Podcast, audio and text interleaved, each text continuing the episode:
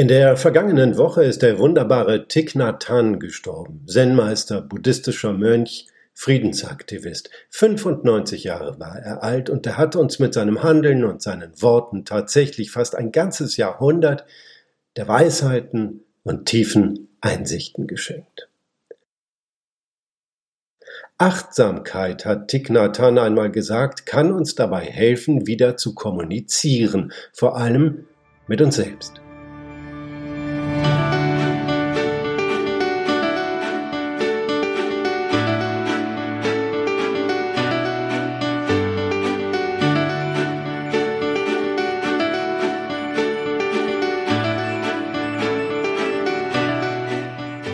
Damit hallo und herzlich willkommen bei Wir müssen reden, dem Podcast rund um unsere Kommunikation im Job, im Alltag, in der Beziehung.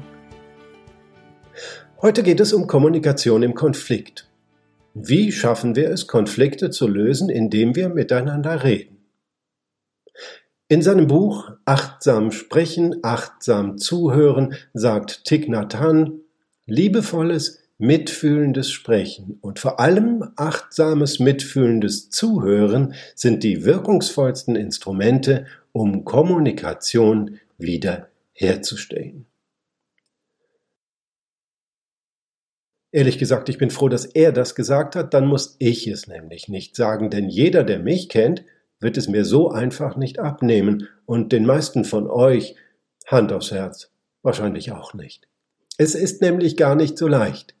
Nein, es ist verdammt schwer, in einem Konflikt liebevoll zu reden und achtsam zuzuhören. Überhaupt, zu reden oder zuzuhören ist oft schon eine Herausforderung, aber gut. Ein Grund mehr, einmal auf die Frage zu schauen, wie können wir denn in Konflikten miteinander kommunizieren? Immerhin ist das ja die Situation, in der wir es am dringendsten brauchen. Und damit sind wir beim ersten Rat, den uns Thich gibt. Wir dürfen nicht versuchen zu kommunizieren, solange wir wütend sind oder anders emotionalisiert. In dieser Phase, die der Psychologe Paul Ekman Refractory Period nennt, hat unser Gehirn keinen vollständigen Zugriff auf unsere Fähigkeit, vernünftig nachzudenken. Also, wir suchen uns am besten einen sicheren Raum, um abzukühlen. Nicht einen unserer angestammten emotionalen Rückzugsräume nach dem Motto Ich bin stark, ich brauche dich nicht, der Konflikt berührt mich nicht, sondern einen wirklichen, leeren, ruhigen Raum, in dem wir mit uns selbst kommunizieren können und uns die wichtigen Fragen stellen können. Warum leide ich unter dem Konflikt? Was wünsche ich mir von meinem Konfliktpartner? Nur wenn wir das für uns erkennen, wird er oder sie tatsächlich zum Partner. Also, Erstmal mit uns selbst kommunizieren und dann mit dem anderen. Dabei entdecken wir dann vielleicht auch, wie wichtig uns der andere ist und wie sehr wir unter dem Konflikt leiden. Meistens scheitert die Kommunikation im Konflikt schon an diesem Punkt. Wir leiden nämlich so sehr unter dem Konflikt, dass er eine geradezu unwiderstehliche Dringlichkeit bekommt. Wir wollen ihn sofort lösen haben das Gefühl, wir müssen ihn sofort lösen. Wenn wir das aber versuchen, werden wir automatisch nur nach einem suchen, nämlich der Kapitulation unseres Gegenüber. Er oder sie muss das doch einsehen. Nun, wir wissen alle, dass das so nicht funktioniert. Aus demselben Grund ist es wichtig, wenn wir dann reden, nicht gleich mit den Verhandlungen zu beginnen. Du musst doch einsehen, es ist doch völlig klar, es gibt keinen anderen Weg. All das führt nirgendwo hin denn der andere muss gar nichts einsehen, und wenn es so wäre, würde er es nicht einsehen, dass er es einsehen muss. Thich Nhat empfiehlt die Suche nach Gemeinsamkeiten. Wenn beide Seiten erstmal klar machen, dass sie beide unter der Situation leiden, ist bereits ein gemeinsames Motiv gefunden. Wir wollen beide einen Weg suchen, da rauszukommen. Thich Nhat Hanh ermutigt uns, dem anderen erstmal zu sagen, dass wir da sind, präsent sind, für ihn oder sie da sind und sie verstehen wollen. Dabei können wir auch um Hilfe bitten, zu verstehen. Das hat eine wunderbare Wirkung. Kaum jemand würde einem Hilfsbedürftigen einfach so die Hilfe verweigern.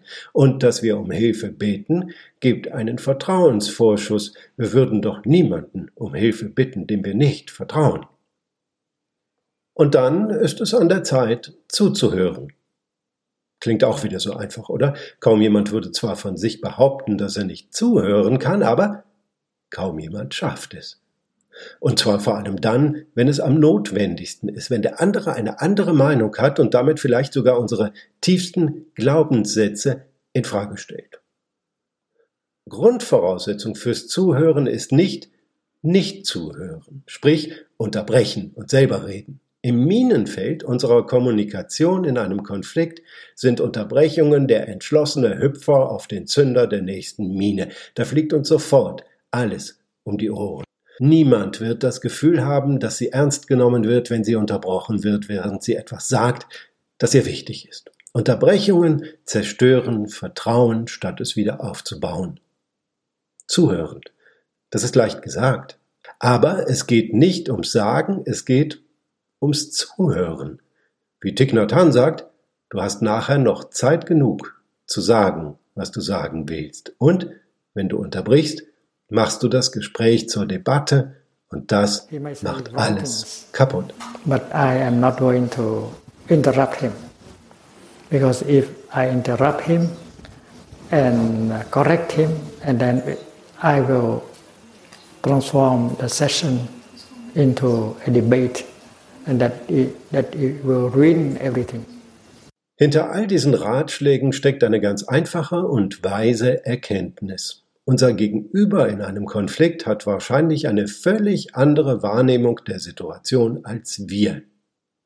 Wenn wir diese verstehen, und wir müssen sie nicht teilen, nur verstehen, dann können wir nach Schnittmengen suchen, Gemeinsamkeiten finden und Türen öffnen, die aus dem Konflikt führen. Wichtig ist, wir selbst sind in einem Konflikt keine objektiven Beobachter, auch wenn wir natürlich unseren Standpunkt für den objektiv richtigen halten, sonst hätten wir ihn nicht. Das ist eine Falle, und nur wir können diese Falle vermeiden. Dabei geht es natürlich immer darum, die richtigen Worte zu finden.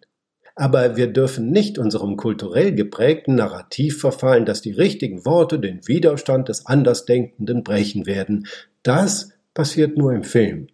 Michael Douglas in Wall Street. You mark my words, will not only save Teldar paper, but that other malfunctioning corporation called the USA. Thank you very much.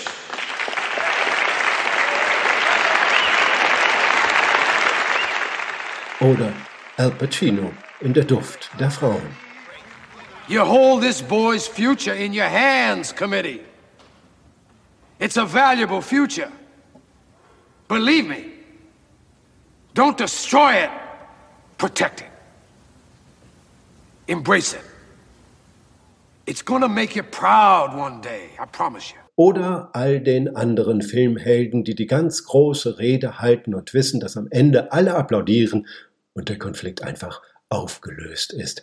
So steht es im Drehbuch.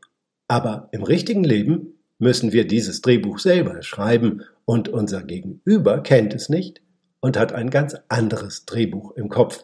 Da ist die Vorstellung, wenn ich nur das Richtige sage, wird er es schon einsehen, eher kontraproduktiv.